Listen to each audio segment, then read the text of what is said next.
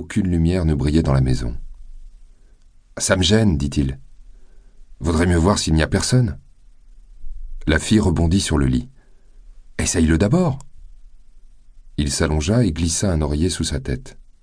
Alors, comment tu le trouves? Il est ferme. Elle se tourna sur le côté et lui posa la main sur le visage. Embrasse-moi, dit-elle. Relevons-nous. Embrasse-moi. Elle ferma les yeux. Elle le serra dans ses bras. Il dit Je vais voir s'il y a quelqu'un. Mais il se contenta de s'asseoir et resta là, à regarder la télévision. Des lumières s'allumèrent d'un bout à l'autre de la rue. Ce serait drôle de. commença la fille en souriant, mais elle n'acheva pas sa phrase.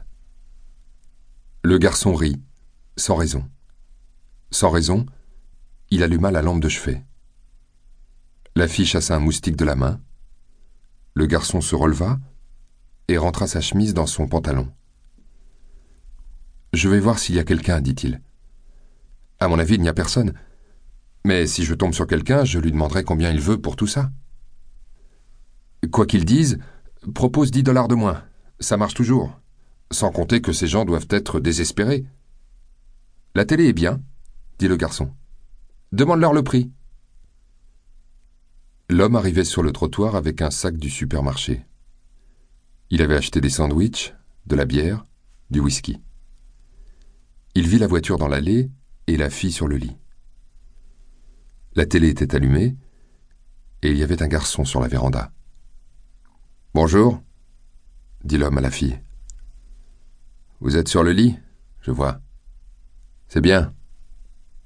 Bonjour, répondit la fille en se levant. C'était pour l'essayer.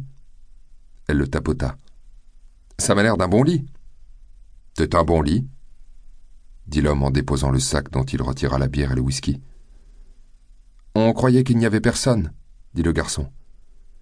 Le lit nous intéresse et peut-être la télé. Peut-être le bureau aussi. Combien vous voulez pour le lit? Je pensais demander cinquante dollars. Quarante, ça vous irait dit la fille? Va pour quarante. Il sortit un verre du carton, enleva le morceau de papier journal et brisa le cachet de la bouteille de whisky. Et pour la télé? demanda le garçon. Vingt-cinq dollars. Vous la laisseriez à quinze? lança la fille. D'accord pour quinze. J'accepte.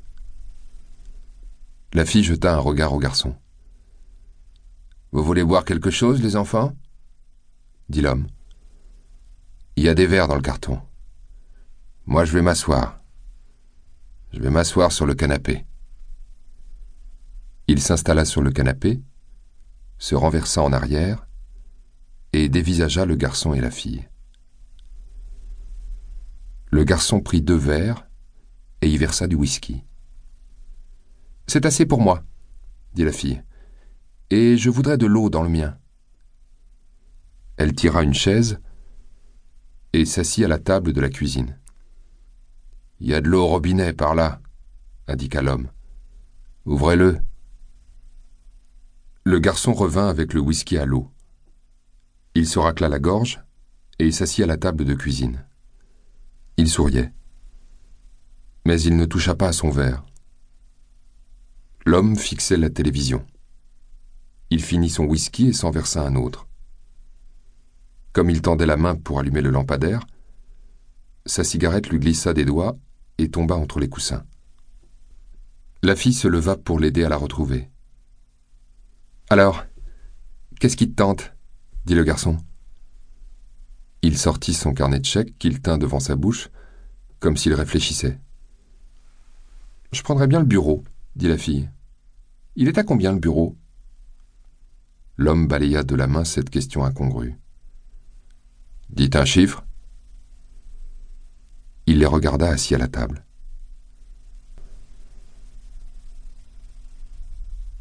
À la lumière du lampadaire, il croyait percevoir quelque chose sur leur visage, quelque chose de bon ou de mauvais. C'était impossible de savoir. J'éteins la télé et je mets un disque.